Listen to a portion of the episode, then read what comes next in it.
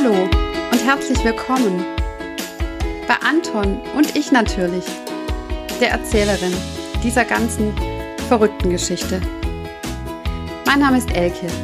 Ich bin 43 Jahre alt und mir, mir ist im letzten Jahr was ganz Unglaubliches passiert. Ich bin an Brustkrebs erkrankt, triple negativ, so ein Mist. Wie es mir in meiner Erkrankung ergangen ist und immer noch ergeht, das erzähle ich euch in diesem Podcast. Ich möchte eine von ganz vielen Stimmen sein zum Thema Brustkrebs. Denn Brustkrebs, das kann jede und jedem von uns passieren. Also hört mal rein. Ich freue mich drauf.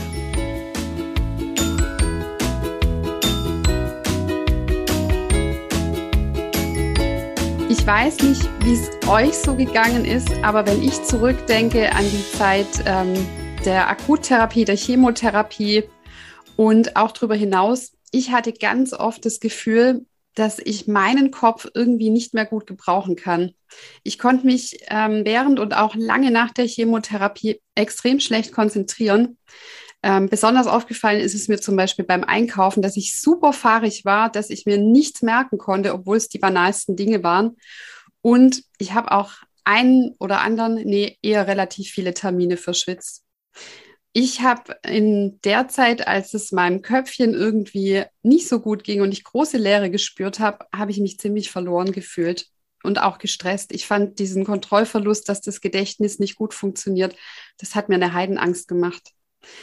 Im Gespräch mit meiner Reha-Freundin Maren, Maren, ich hoffe, du hörst zu, die auch 2020 an Krebs erkrankt ist und auch eine aufwendige Chemo hinter sich hatte, die meinte mal zu mir, sie hat das Gefühl, dass ihre Murmel nicht mehr richtig funktioniert.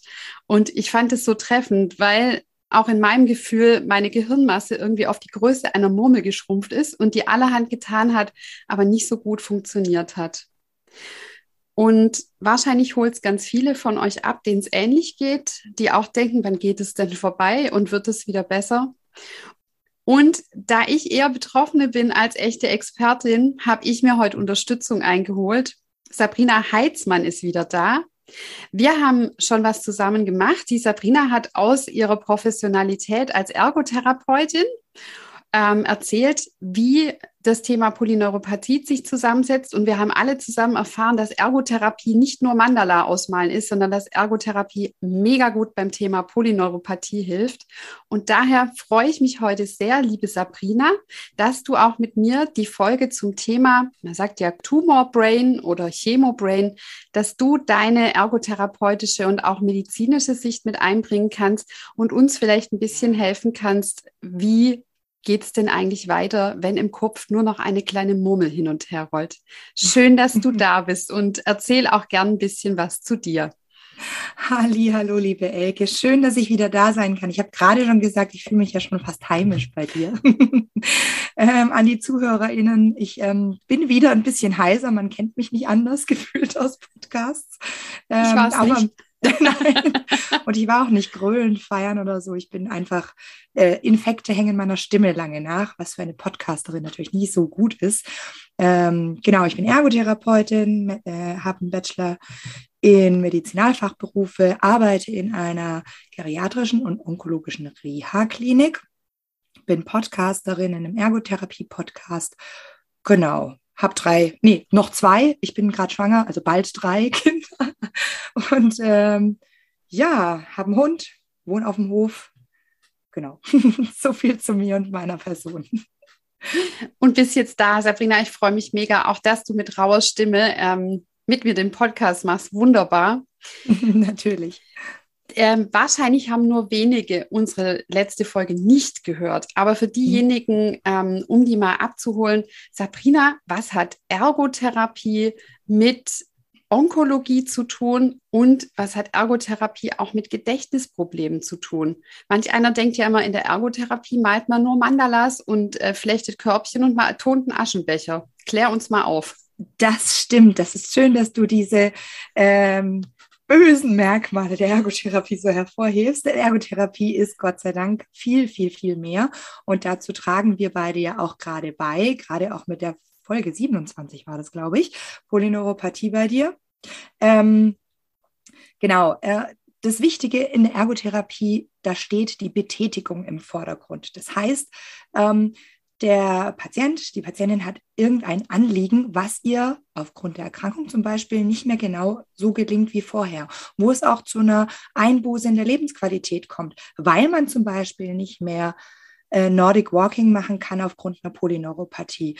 Ich ha oder weil man ähm, Probleme hat mit dem Gedächtnis und irgendwie das Gefühl hat, man ist völlig hinten abgehängt, fühlt sich auch nicht mehr wohl bei Gesprächen mit ähm, mit Freunden, weil man das Gefühl hat, eigentlich äh, verliert man nach den ersten drei Worten gefühlt den roten Faden und denkt sich, äh, okay. Und äh, ne, manchmal machen ja einen auch dann die Freunde aufmerksam. Man zieht sich mehr zurück. Auch das ist Reduktion der Lebensqualität. Also alles, was man gerne so machen möchte wie vorher und nicht mehr so funktioniert. Das ist ein Betätigungsanliegen und damit ist man in der Ergotherapie sehr gut aufgehoben genauer zum ähm, Chemobrain oder wie du es gesagt hast, oder ähm, der Fachmann sagt krebsassoziierte kognitive Dysfunktion. Ja, ähm, da ist es so, dass in der Ergotherapie tatsächlich 30 Minuten Hirnleistungstraining verschrieben werden kann. Ja? Äh, von daher ist Hirnleistungstraining nicht nur mal im Neuropsychologen, sondern auch in der Ergotherapie ein großes Thema. Und wir können nicht nur Übungen damit machen und denjenigen damit äh, befähigen, das Hirn wieder äh, adäquat einzusetzen, sondern unsere Stärke ist natürlich dann auch wieder auf den Alltag bezogen. Ähm, was möchtest du damit? Warum soll es wieder so funktionieren wie vorher und wo hast du deine größten Probleme? Das macht die Ergotherapie. Und das finde ich prima, dass du das auch so nochmal erklärst. Wir beide, ich bin ja auch Ergotherapeutin von Erstberuf. Mhm. Ähm, bei der Ergotherapie geht es nur ganz, ganz peripher um das Basteln, sondern wirklich auch, und das kennen Betroffene auch, ich falle aus der Akuttherapie raus, äh, fertig, vielleicht kriege ich noch eine Reha hinterher und dann bin ich mit so Sachen wie Gedächtnisprobleme, Konzentrationsprobleme und Aufmerksamkeit, abends Filme gucken und beim Tatort schon nach dem Mord überlegen, war das jetzt ein Mann oder eine Frau, die da umgebracht wurde, ziemlich alleine. Und die Ergotherapie bietet wirklich auch eine langfristige und sehr, sehr zielgerichtete Therapie an, die wirklich drauf guckt, wo im Alltag hapert und wie komme ich da wieder hin. Und ich glaube, sie ist auch gar nicht mehr so schnöde wie in meiner Zeit, dass man so einen veralteten Röhrenbildschirm-PC in der Ecke stehen hat und da hockt man dann jemand eine halbe Stunde zum Cockpack sklavenmäßig hin und dann muss der irgendwelche Sachen einsortieren, sondern da wird Sabrina sicher nachher noch ganz viel dazu sagen, was man denn konkret tun kann, auch zu Hause. Ähm, die Ergotherapie ist da wirklich auch auf einem tollen Stand. Aber wir kommen zurück zum Chemo- oder Tumorbrain oder wie hast du so schön gesagt? Krebsassoziierte kognitive Dysfunktion. Gut, also wenn ihr euch das merken könnt, dann seid ihr schon einen ganzen Schritt weiter vom Gedächtnis her. Für alle anderen legen wir jetzt mal los. Sabrina, hat denn sowas eigentlich jeder, der an Krebs erkrankt? Also muss ich mir bei einer Krebsdiagnose, muss ich mich eigentlich schon darauf einstellen, dass danach mein Kopf irgendwie irre ist? Das ist ähm, eine sehr interessante Frage und ich habe lange recherchiert und hatte Gott sei Dank auch eine sehr kompetente Kollegin, die in unserem Fachbuch, das äh, irgendwann auch auf dem Markt erscheint, über Ergotherapie in der Onkologie, ein ganz tolles Kapitel darüber geschrieben hat und wir uns darüber ausgetauscht hast, die Fanny Görmer ähm, und die hat mir ähm, gesagt, ähm, etwa 17 bis 75 Prozent der PatientInnen berichten über unterschiedlich starke Einschränkungen der kognitiven Leistungen. Also ich finde, dieser Range ist einfach unglaublich. 17 bis 75 Prozent. Das ist so eine Zahl, mit der kann ich irgendwie ganz wenig anfangen. Irgendwie so von wegen, okay, wenig oder boah, ganz viel. Ne? Ähm, ich erlebe es tatsächlich im praktischen Alltag mit meinen KlientInnen oft so, dass die sagen, ja doch, ich habe wirklich Probleme ähm, und das kommt bei mir vor und ne? genau. Ähm, die Ursache ist auch ein bisschen schwierig zu benennen tatsächlich. Ähm, natürlich kann man von zwei Ursachen ausgehen. Einmal, dass man tatsächlich ähm, physiologisch Probleme am Hirn hat, zum Beispiel durch einen Hirntumor oder eine Hirnmetastase, ja, das ist die eine Seite, ähm, was jetzt aber nicht heißt, bitte, bitte nicht, wenn, wenn ihr sowas merkt bei euch oder sowas, ich habe eine Hirnmetastase mhm. oder sowas. Das will ich jetzt auf gar keinen Fall so machen. Ich möchte es nur einmal differenzieren, dass natürlich auch so etwas zu kognitiven Einschränkungen führen kann. Die meisten aber äh, und sehr viel häufiger ist diese kognitive Dysfunktion eben dadurch, ähm, dass, ähm, dass man sagt, das ist ein sehr multifaktorielles Geschehen. Ähm, das heißt einmal die ähm, Begleittherapien, die man hat, die natürlich auch auf die Leistung und zwar nicht nur die körperliche, sondern auch auf die kognitive Leistung einhergehen. Ähm, dann natürlich äh, die lebensbedrohliche Situation an sich. Es sind so viele Faktoren, die auf einen einströmen. Und der Körper ist, auch wenn man es vielleicht immer wieder denkt, okay, ich habe es jetzt irgendwie in meinem Kopf, es, ich, ich folge jetzt diesem Weg, den mir die Ärzte aufgezeigt haben, ist in einem Überlebensmodus, ja, genau. Und dann äh, nimmt der Körper vielleicht, weil wir müssen uns ja immer wieder auf verschiedene Reize äh, konzentrieren. Wir können ja nicht immer alles im Blick haben. Der Körper ist dann aber in einer Ausnahmesituation definitiv und der nimmt dann auch nicht mehr alles wahr und schränkt sich definitiv ein. Das kann auch, kann auch ein Grund sein. Ich kann das nur unterstreichen, auch aus betroffener Sicht. Man hat ja zum einen wirklich auch eine, eine anstrengende Therapie, mhm. die wirklich auch körperlich anstrengend ist. Ähm, und zum anderen, und da erschrecken immer viele, hat es eine seelische, eine psychische Komponente. Und die ist völlig normal so wie du es eben auch beschrieben hast, der Körper geht auf den Sparmodus. Der muss gucken, dass er irgendwie überlebt, dass er mit den ganz vielen Reizen sich nur die rausfiltert, ähm, die er einfach auch verdauen kann. Das ist ähnlich wie wenn man gerade abends Tagesschau schaut dann kann man sich auch nicht um alle Weltprobleme gleichermaßen kümmern, denn sonst kommt man seelisch nicht mehr auf die Beine. Und dieses Aussortieren ist in der Therapie ja extrem wichtig, zu gucken, was kann ich heute verdauen und was eben nicht. Und es bleibt aber einfach noch mal eine ganz lange oder längere Zeit nach der Akuttherapie. Und ich finde immer, dass ähm, da machen einem die Ärzte oder bereiten einen zum Teil auch nicht gut drauf vor. Da heißt mhm. dann immer jetzt, da haben sie eine OP oder jetzt kriegen sie die Chemo oder jetzt kriegen sie die Bestrahlung Entfernung, dann Tumorentfernung und Plumps hinten raus. Und es ist eben sowohl körperlich wie auch seelisch wie auch kognitiv danach noch nicht alles auf Knopfdruck wieder im Lot. Da muss der Körper auch erst wieder sich regenerieren und man sieht es ja manchmal auch, kann ich auch von mir sprechen, ähm, so eine Erkrankungsphase ist eben nicht geschwind eine OP und danach eine Chemo und danach eine Bestrahlung, dann noch eine kurze Reha und wups ist man irgendwie acht Monate später wieder in Lohn und Brot ähm, da fällt mir Frau Schwesig ein, die hat es irgendwie geschafft. Ich finde es schwierig, so als Vorbild für uns Erkrankte, ähm, dass man eben sagt, juhu, erst hatte ich eine Chemo und jetzt ist alles wieder tutti. Mhm. Viele von uns tragen es etwas länger und da gehört leider auch die kognitive Komponente mit dazu. Sabrina, wenn wir beide jetzt von, von kognitiver Dysfunktion oder wirklich ähm, mhm. kognitiven Einstrengungen sprechen, wenn ich jetzt so als Betroffene oder Betroffener in mich reinatme und denke, ist es denn jetzt das oder ist es was anderes? Was sind bei dir, was erzählen ähm, Betroffene oder Klienten bei dir, was sind so ganz typische Symptome?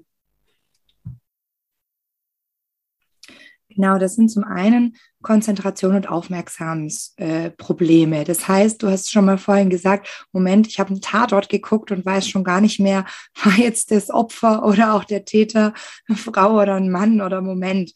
Ganz viele berichten mir, Mensch, jetzt habe ich auch jetzt immer in der Reha endlich Zeit, meine Bücher zu lesen, haben mir so einen ganzen Koffer an Büchern mitgepackt und äh, lese die halbe Seite und weiß dann schon gar nicht mehr, was, was eigentlich oben ist. Ich, äh, und es macht mich dann auch schon gar nicht mehr an.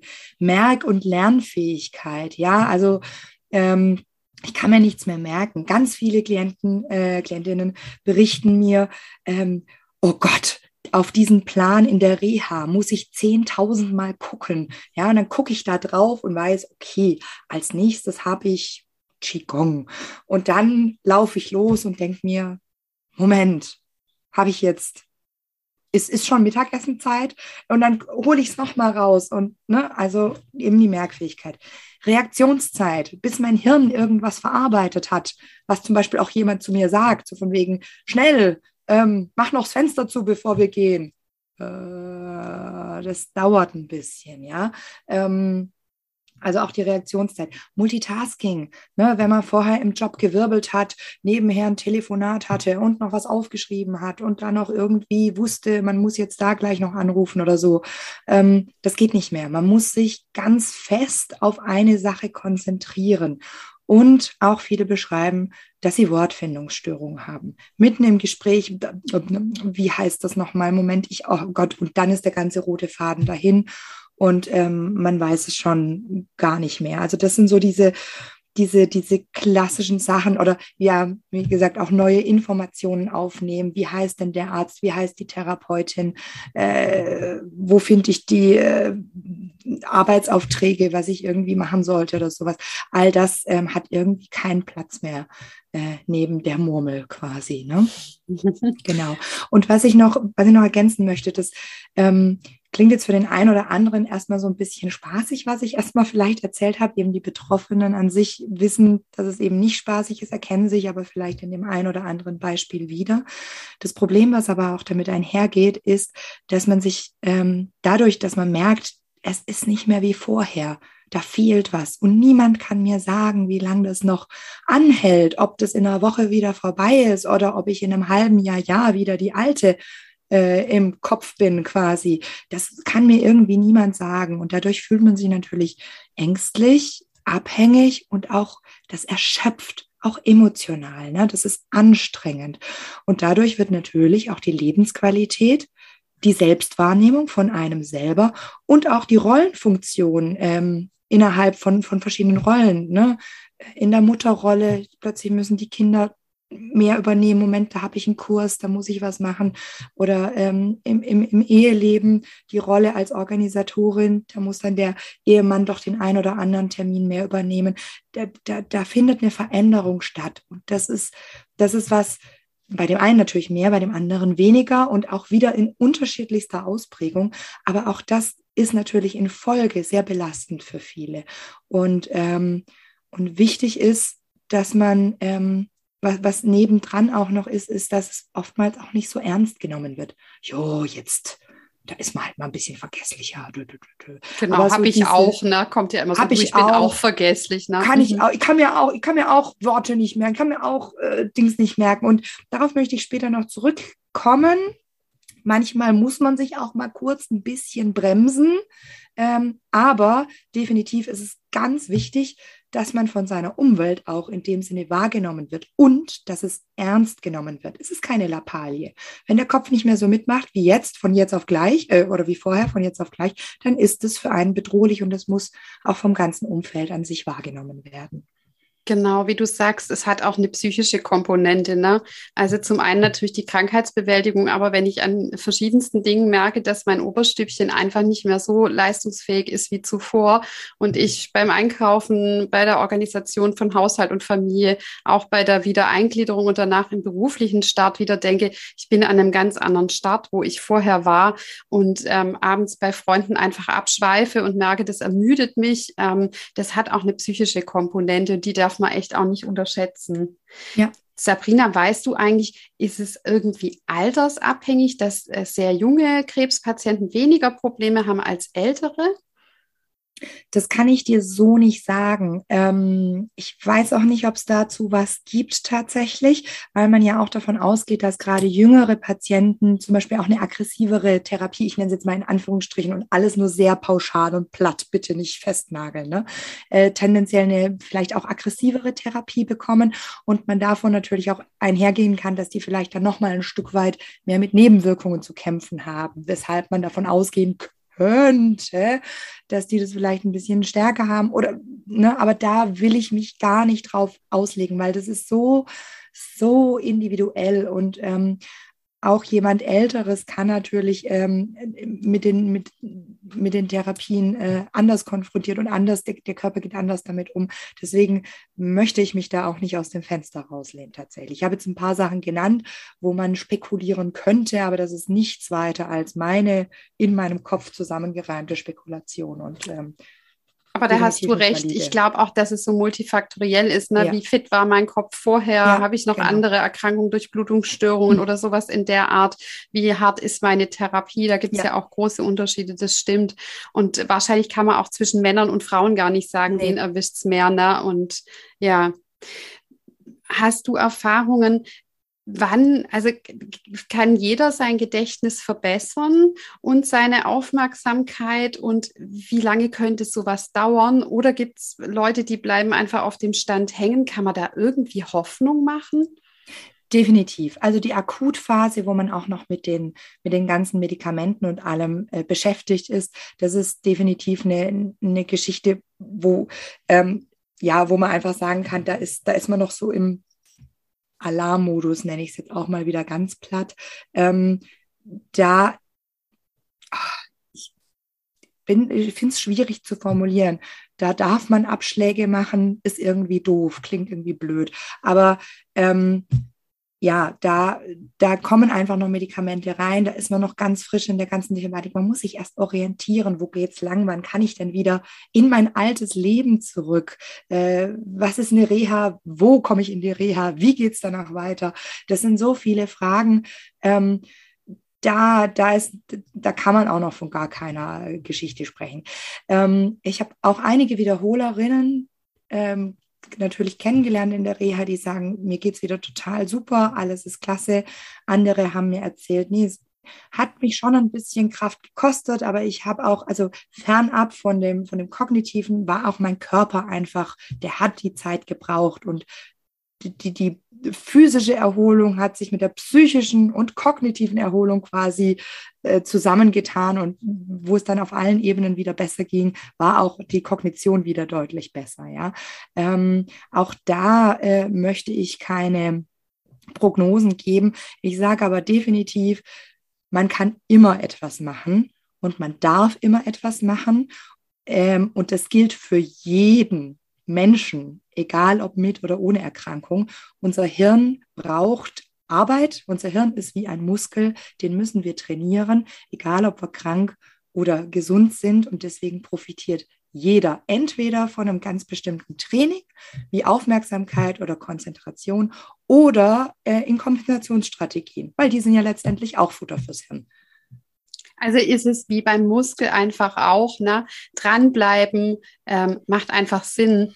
Jetzt, wo ich dich auch nochmal gelöchert habe, irgendwie wie, wie, wie schreitet so voran oder wie sind die Phasen ähm, der Kognition und wird es denn auch wieder besser? Ich kann mich erinnern, dass ähm, wenn ich so in Wellenbewegung irgendwie aufzähle, dann war es so, dass zu Beginn Diagnoseverkündung ähm, meine Murmel sehr klein wurde, ähm, dass die während der Chemotherapie auch ordentlich ramponiert war, was aber auch sicher damit zu tun hatte, mhm. dass ich körperlich sehr erschöpft war und da einfach ähm, nur ein Kraftlevel von zwei Stunden am Tag hatte und das musste ich mir gut einteilen, mhm. ähm, dass ich danach ein bisschen enttäuscht war, weil tatsächlich nach der Chemotherapie dachte ich so und zwei Wochen später ist das Blutbild in Ordnung und dann kommt das blühende Leben und kognitiv und körperlich ist alles wieder tutti. Dass ich mich an die Reha 1 erinnern konnte, die war ähm, sechs Wochen nach der letzten OP. Ähm, da war ich noch ziemlich ausgepowert. Da hatte ich genau das Thema mit 100 Mal auf den Therapieplan gucken und denken, ähm, okay, ich kann mir entweder die Therapie merken oder die Uhrzeit oder den Raum und schon gar nicht den Therapeuten, dass ich dann so eine Schonfrist hatte, weil ich noch länger krankgeschrieben war und so in meinem Schulraum dachte, ach, das ist ja wieder alles Tuti. Bei der zweiten Reha habe ich gemerkt, ich bin schon viel fitter da kam ich gut mhm. durch.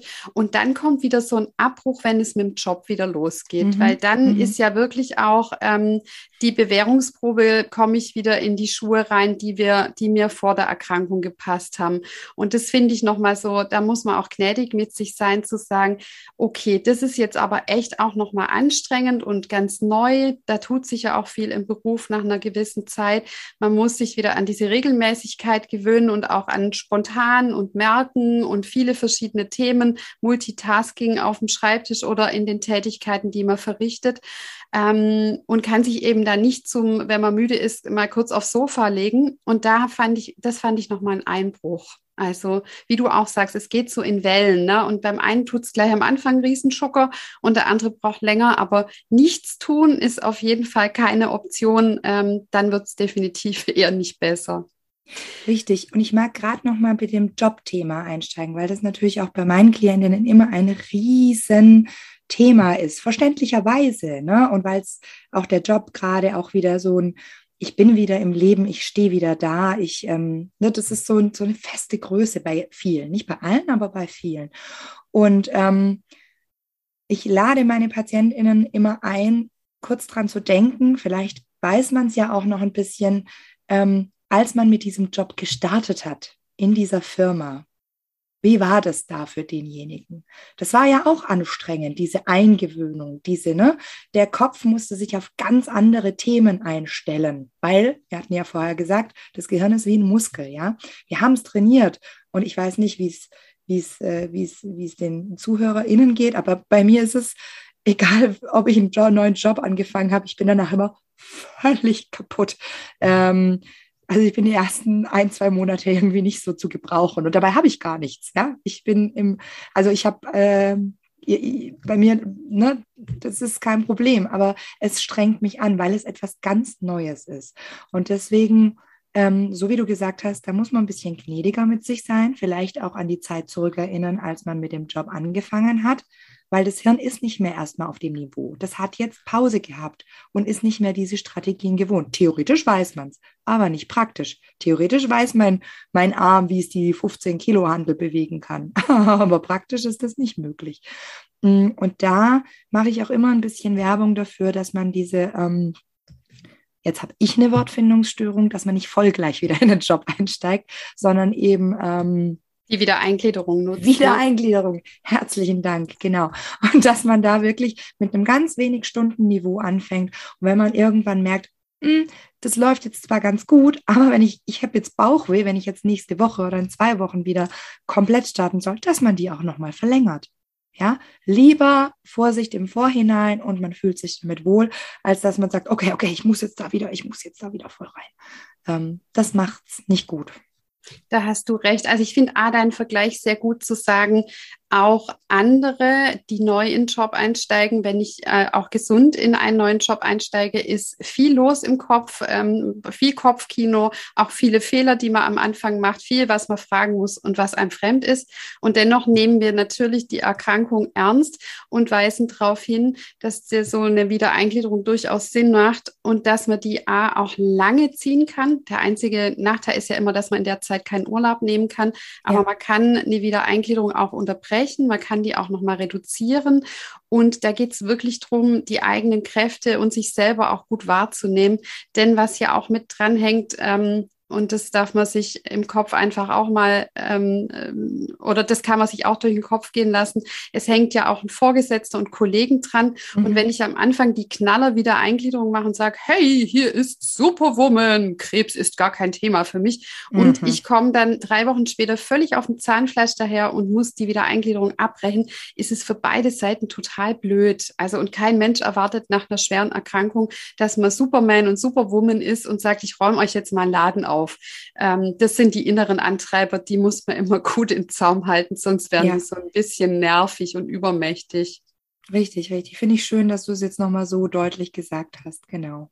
Es ist einfacher gesagt als getan, keine Frage. Ja, ich übe da auch jeden Tag dran. Ich bin auch ein bisschen Superwoman. Aber mir klemmt dann ab und zu der Kittel irgendwo in die Türrahmen ein und dann merke ich wieder, nein, ich bin nicht Superwoman. Ich bin eine ganz normale Frau und das ist gut so.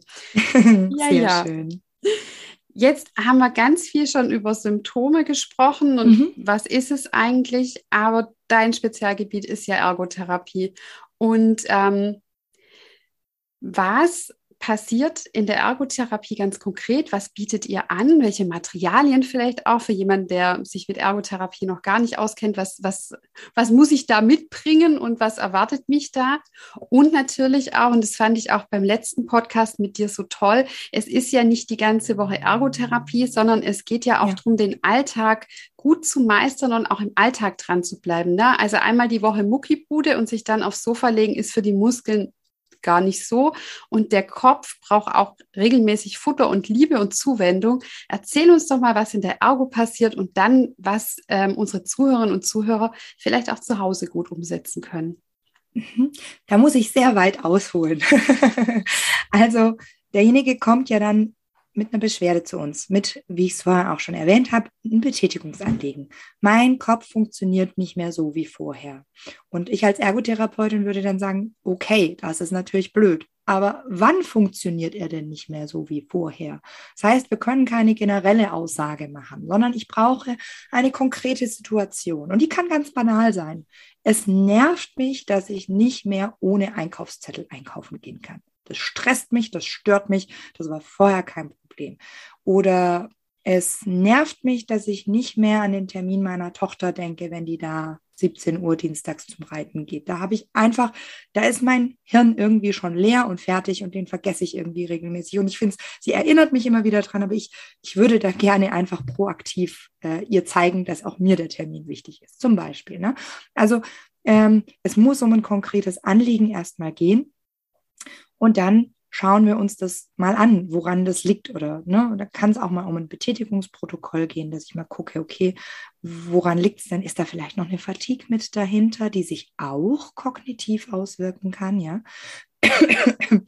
Und dann geht es darum, ähm, nicht nur stumpf kognitives Training zu machen, worauf ich gleich eingehe, sondern es geht um ganz, ganz viele Dinge, die man machen kann. Wir haben vorher schon äh, darüber geredet, dass auch der Körper ähm, fit sein, also dass sich eine körperliche Fitness auch auf den Körper, also auf das, auf das Geistige gut auswirkt.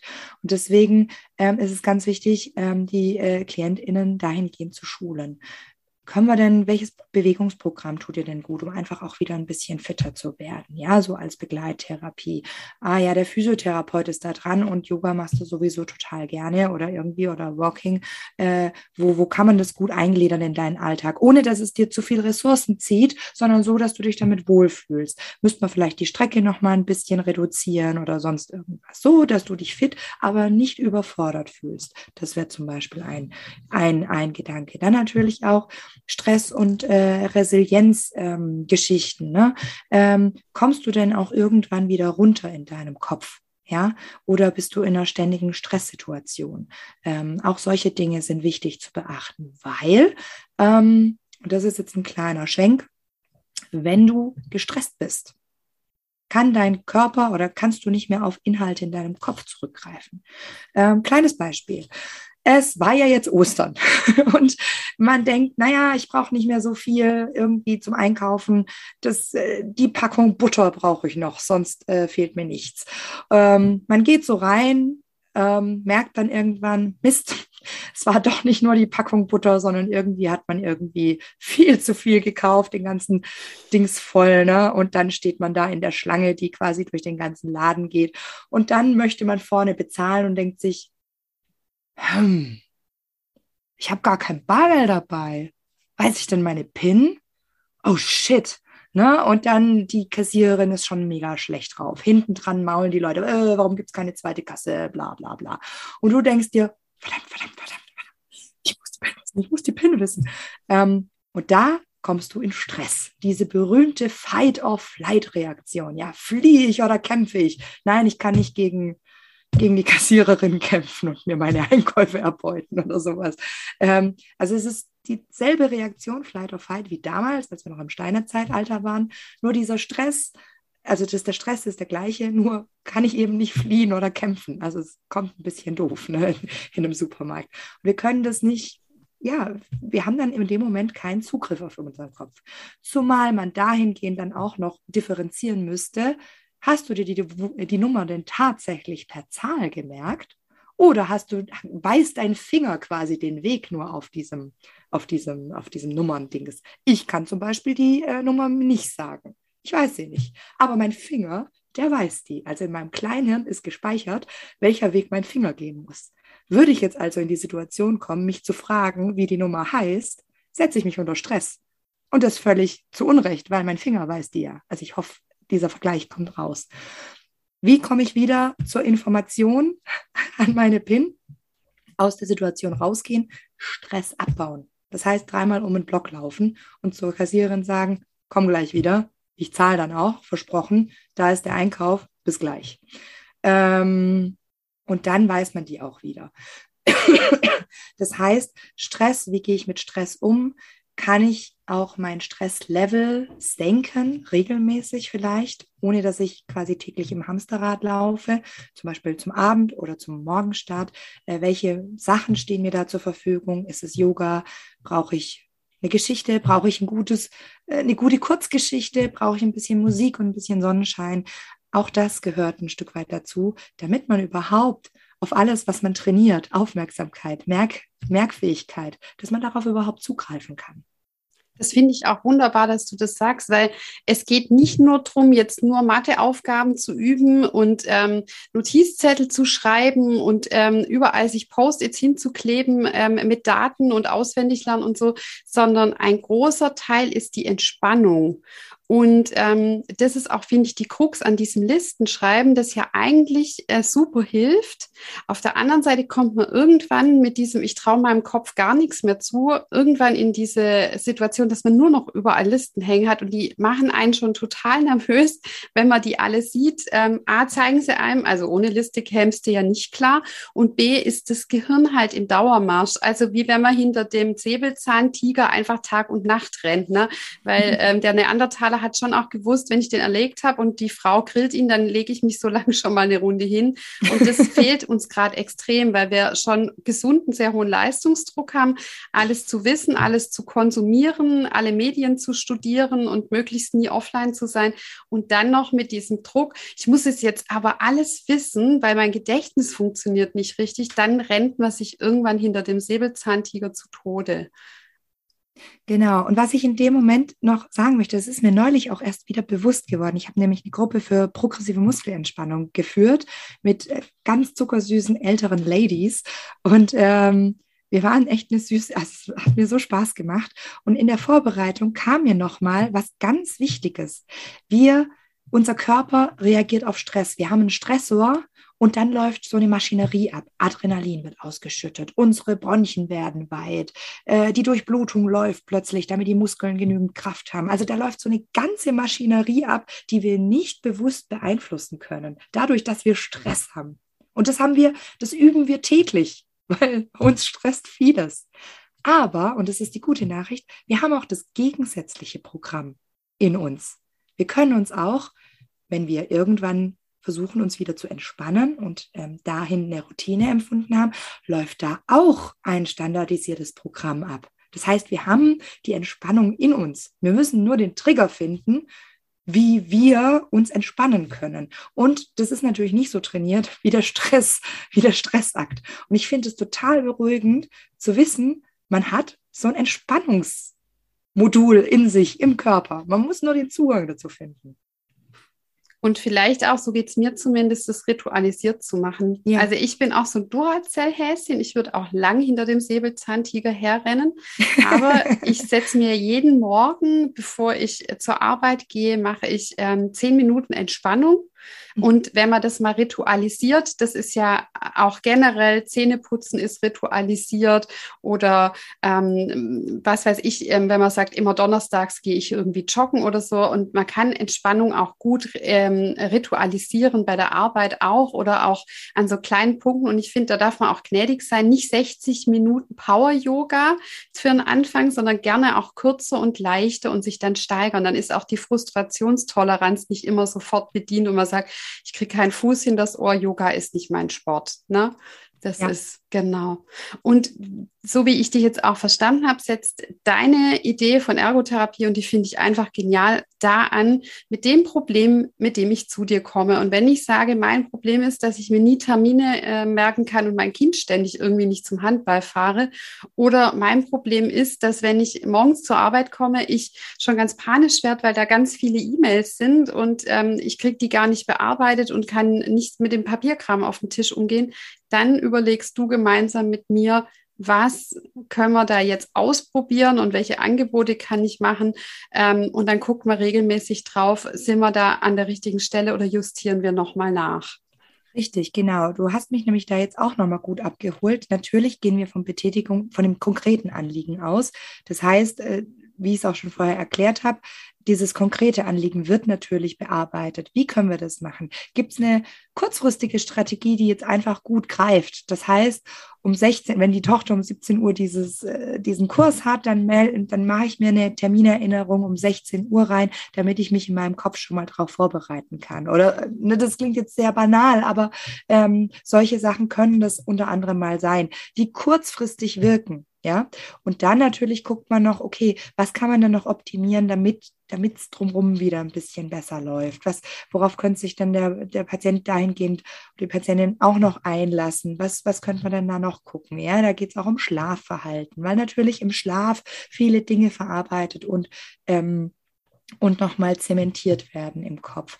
Ja, eben, ich hatte Resilienztraining angesprochen, ich hatte ähm, äh, körperliches Training angesprochen, ja, und ähm, auch das kognitive Training, worauf ich jetzt auch noch mal ein bisschen eingehen kann. Ähm, das heißt tatsächlich erstmal stupides Trainieren der kognitiven Leistungen. Ja, ähm, da kann man in der Ergotherapie das total schön aus, aufgliedern in exekutive Funktionen und das und jenes und ähm, Aufmerksamkeit und ne, in ganz ganz viele verschiedene Parameter. Ich mache gern mit meinen KlientInnen eine Konzentrationssache Konzentrationsgeschichten. Konzentrationsgeschichten ähm, gleichen sich dadurch äh, oder zeichnen sich dadurch aus, dass sie total doof sind. Doof und stupide. Das heißt, man hat so ein riesen Fenster mit tausend Zahlen und man muss immer die drei rausstreichen. Oh, wenn man das schon hört, ist man doch schon angewidert irgendwie so. Oh, Habe ich gar keinen Bock drauf. Wunderbar, wunderbar. Wenn man schon so angewidert ist, dann kostet es ja Konzentration, um da dran zu bleiben. Weil äh, alles, was man gerne macht, da muss man die Konzentration nicht trainieren. Ne? Aber bei so Sachen, wo man denkt, oh, Gott, will man gar nicht anfangen, das, da braucht man Konzentration. Das ist so Konzentrationsübungen, die ich gerne mit den Leuten mache. Und das andere sind so ähm, Gedächtnisaufgaben, wo man so ein bisschen um die Ecke denken muss. Da gibt es auch viele in so Knobelbüchern oder sowas. Ähm, und der ähm, Ergotherapeut hilft einem ein Stück weit dabei, dass man nicht unterfordert ist, aber auch nicht überfordert. Und das ist für manche ein bisschen frustrierend, weil man dann denkt, oh, ich muss so hirnen. Das ist so anstrengend. Aber ganz ehrlich, wenn es keine Anstrengung bedeutet, dann hat man auch nicht das Hirn trainiert. Aber es darf natürlich auch nicht so sein, dass man quasi jede Übung hinschmeißt und sagt, ich kann damit einfach gar nichts anfangen. Ähm, was ich dahingehend aber auch noch sagen möchte, ist, ähm, es gibt auch Übungen, die sind nicht für, den, für deine Denkprozesse gemacht. Also es gibt Übungen, die schaffe ich nicht, obwohl ich jetzt nicht auf den Kopf gefallen bin, aber ich denke nicht so, wie die Übung verlangt, von mir zu denken, damit ich sie lösen kann. Und das ist auch immer eine ganz, ganz wichtige Sache, den Druck dahingehend rauszunehmen. Ja, und ich habe einen Aufgabenstapel auch für meine PatientInnen, wenn die kommen und die sagen dann immer, Frau Heitzmann, können Sie das gut? Ich so, nee, mit den Aufgaben brauchen Sie mir eigentlich gar nicht kommen. Es ist wunderbar, dass Sie das können, aber ich, also ich muss da nachgucken, weil ich finde die furchtbar und ich kann damit auch gar nichts. Gucken die mich immer an, dann sage ich, ja, ich muss die nicht können. Ich kann andere Dinge dafür und das ist okay. Und auch das ist wichtig, das für sich zu verinnerlichen. Ne? Ähm, es gibt eben Denkaufgaben, die agieren nicht mit der eigenen Hirnstruktur und mit dem eigenen Dings. Man kann sich immer wieder dran probieren. Tue ich auch. Mit Vorbehalt. weil sonst kommt man ja nicht weiter. Aber ähm, genau. Ja, somit bleibt einfach wie das Leben an sich auch. Ne? Es ist wie eine Packung Pralinen, man weiß nie, was drin ist. Ähm, manche Sachen sind einfach herausfordernd, wo man denkt, ah, toll, die Übung, ja, die mache ich nicht gern, aber wir merken es ja auch bei Sport oder bei Entspannung oder auch bei Ernährung. Mhm. Wenn man da ein bisschen dran bleibt, dann hat man auch einen Erfolg, wo man denkt, Mensch, das ist mir aber vor einer gewissen Zeit noch schwer gefallen. Manches aber, und da geht es mir auch so, also du bräuchtest mir jetzt zum Beispiel nicht mit Dreisatz und binomischen Formeln kommen, ja. weil da da muss man auch realistisch genug sein. Was war denn vor der Erkrankung schon weg oder wurde nicht trainiert? Und Richtig. ist es jetzt mein Anspruch, das alles auch zu können? Genau. Ähm, oder darf ich da auch mal sagen, also sorry, hier ist jetzt eine persönliche Grenze, da bin ich danach gestresster als zuvor. Aber einfach auch, und das ist tatsächlich auch Arbeit, ähm, da darf man die, die Therapie nicht beschönigen. Ähm, wenn ich halt in zum Beispiel der Merkfähigkeit von Namen ein Problem habe, dann erfordert es ein Training, damit es funktioniert. Meistens kommt es nicht über Nacht mit mit irgendwelchen äh, Wünschen, die man sich unter das Kopfkissen steckt. Wenn das dann doch funktioniert, dann macht die Sabrina einfach was anderes mit euch. Also genau, genau. und Wunder sind erlaubt. Richtig. Und was ich auch ganz wichtig finde, ist, ähm, wie passt das dann in deinen Alltag, solche Übungen? Ne? Bist du so ein Mensch, der sagt, jo, ich brauche meine zwei, drei Übungen am Tag, meine Arbeitsblätter, die ich ausfülle und dann fühle ich mich gut, weil ich es gemacht habe? Oder ein PC-Programm, wo ich mich so ein bisschen ausprobiere oder eine App, mit der ich so ein bisschen Hirnleistung für mich trainiere. Ne? Da gibt es ganz, ganz viele verschiedene Dinge, die man da äh, machen kann, um sich so ein bisschen zu trainieren. Ähm, oder bin ich jemand, der der, ähm, der das in den Alltag integriert haben möchte. Also das heißt, immer beim Zähneputzen morgens mache ich mir Gedanken über irgendwas, was mich mein Kind gestern gefragt hat. Oder ähm, ich schlage den Duden auf und gucke mir ein Wort an und überlege mir, was das sein könnte oder sowas und habe dann die Auflösung. Ne? Also, ne, also das ist so ein, also es klingt ein bisschen gekünstelt. Manche sagen, ja, oh ja, das ist total meins. Andere denken, nee, ist nicht so meins. Ähm, aber es ist auch die Frage, wie möchtest du es in den Alltag integrieren? Wie hat es Platz? Hat das Aufgabenblatt Platz oder eben nicht das Aufgabenblatt, sondern so alltägliche? Für was bin ich empfänglicher? Und was ich auch immer sehr, sehr gerne mache, wir haben ja jetzt überall unsere Handys und so weiter. Ähm, eine ganz tolle äh, Eigenschaft ist, dass man sagen kann, seid neugierig. Ja, wenn euch irgendwie ähm, das, jemand fragt, was ist eigentlich eine Weißtanne, woher kommt der Name oder sowas. Denkt mal drüber nach. Hat denn, was, was ist denn eine Weißtanne? Wie könnte die aussehen? Warum heißt die Weißtanne? Ah, vielleicht ist die irgendwo weiß, genau unterhalb von den Nadeln. Mhm. Äh, ist die denn hier heimisch oder kommt die woanders her? Ne? Also so ein bisschen die Gedanken spielen lassen. Und man kann ja dann auch die Auflösung tatsächlich sehr schnell haben, indem man dann googelt. Und ganz wichtig, in dem Moment googeln. Nicht drei Tage später, weil drei Tage später interessiert es einen keinen mehr, sondern in dem Moment, weil man es ja dann auch noch weiß. Und dann hat man so ein Aha-Erlebnis. Und dieses Aha-Erlebnis ist unglaublich toll und unglaublich wichtig für die kognitive Verknüpfung, weil es hat mich in dem Moment wahnsinnig interessiert. Im Gegensatz zu dem Friseurtermin in drei, vier Wochen oder sowas. Ne? In dem Moment interessiert mich diese Information. Da habe ich eine ganz andere Aufmerksamkeit und Aufnahmefähigkeit von dieser Information. Und auch damit kann ich im Alltag meinen Kopf trainieren finde ich eine richtig gute Ergänzung. Ähm, denn tatsächlich ist das Gehirn manchmal auch bei Themen, die man vielleicht im Alltag gut können sollte, das individuelle Gehirn ein wenig gelangweilt. Bei mir tatsächlich bei Namen. Ich kann Menschen die Hand hinstrecken, ich gucke die ganz aufmerksam an, die stellen sich mit mir vor, ich stelle mich denen vor, ich drehe mich um und denke, also meinen Namen konnte ich mir merken, den habe ich ausgesprochen, aber der andere ist irgendwie weg. Und ich ähm, glaube auch, man muss bei so kognitiven Einschränkungen auch manchmal überlegen, ähm, nicht nur ist es jetzt aus medizinischer Sicht oder aufgrund der Therapie oder so, sondern kann es vielleicht auch sein, mein Gehirn hat da gar keine Lust drauf. Ne? Also zum Beispiel, wenn, wenn ich meinem Mann erkläre, wie man Wäsche trennt und wäscht und welches Waschmittel man nimmt, dann passiert bei dem der ähnliche Prozess wie bei mir mit fremden Namen. Da denkt sein Gehirn, ja, Dü, dü, dü. Oder auch nicht, ne? also jetzt ein plakatives Beispiel, der Thomas wird es mir nicht übel nehmen. ähm, und das finde ich extrem wichtig und auch so, wie du es gesagt hast, die Zugänge. Der eine, der mag es gern auf Papier, der andere, der baut sich den Alltag ein. Und das Schöne ist ja, man kriegt ja Ergotherapie vom Arzt verschrieben und man hat dann nicht ja. nur eine Sitzung. Man darf dann auch beim nächsten Mal hinkommen und sagen, liebe Supertherapeutin, die eine Idee war voll klasse, mit der anderen kann ich nichts anfangen, können wir es nochmal justieren justieren und irgendwie uns was Neues überlegen. Und Richtig. das ist ja auch wirklich sinnhaft. Also man er läuft ja auch nicht in unbequemen Schuhen ein ganzes Jahr lang, sondern wenn man merkt, die passen nicht, dann guckt man, dass man sich andere holt. Und so ist es auch im therapeutischen Prozess. Reden, reflektieren, nochmal nachdenken, warum ist es so und was hilft vielleicht jetzt eher. Dafür sind die Ergos und auch alle anderen Therapeuten ja. ganz offen, wenn der Patient einfach sagt, der Klient, also ganz ehrlich, es hat mir jetzt nichts geholfen. Das ist überhaupt keine Schmach und da kriegt man auch keins auf den Deckel, wo es heißt, also Sie sind ja mal haarsträubend ähm, unkooperativ, sondern nur so funktioniert. Ich muss es ausprobieren und gucken, was hilft es mir und dann muss ich es einfach so nachjustieren, dass es dann auch funktioniert. Das ist auf jeden Fall ein schönes Schlusswort, äh, liebe Elke.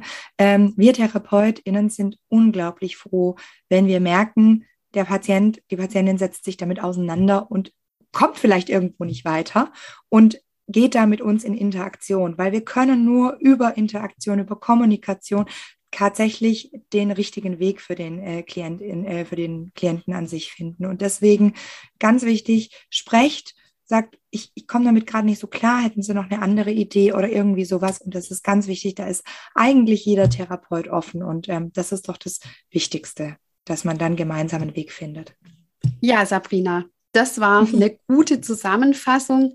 Ähm, ich packe euch, liebe Zuhörerinnen und Zuhörer, wieder in die Show Notes die Infos zu Sabrina denn ähm, manche Fragen, und das fanden wir auch beim letzten Mal ganz toll, sind über Facebook und Instagram an uns gestellt worden und die gebe ich dann der Sabrina weiter und die schreibt dann da vielleicht was dazu. Und beim letzten Mal haben wir auch geworben, es gibt ja auch Ergotherapeutinnen und Ergotherapeuten, die sagen, hey, ich bin fit auf meinem Fachgebiet, aber Onkologie, das ist mir irgendwie noch nie begegnet.